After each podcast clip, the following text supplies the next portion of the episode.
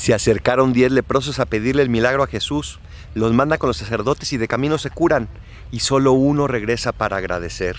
Ese corazón humano que se siente con derechos a recibir regalos, que se siente con derechos a recibir eso que pide a los demás.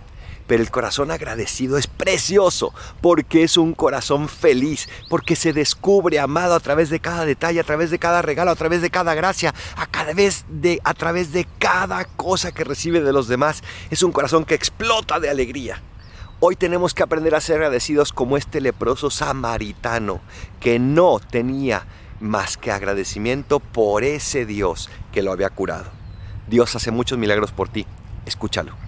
El Paradolfo. Recen por mí y yo rezo por ustedes. Bendiciones.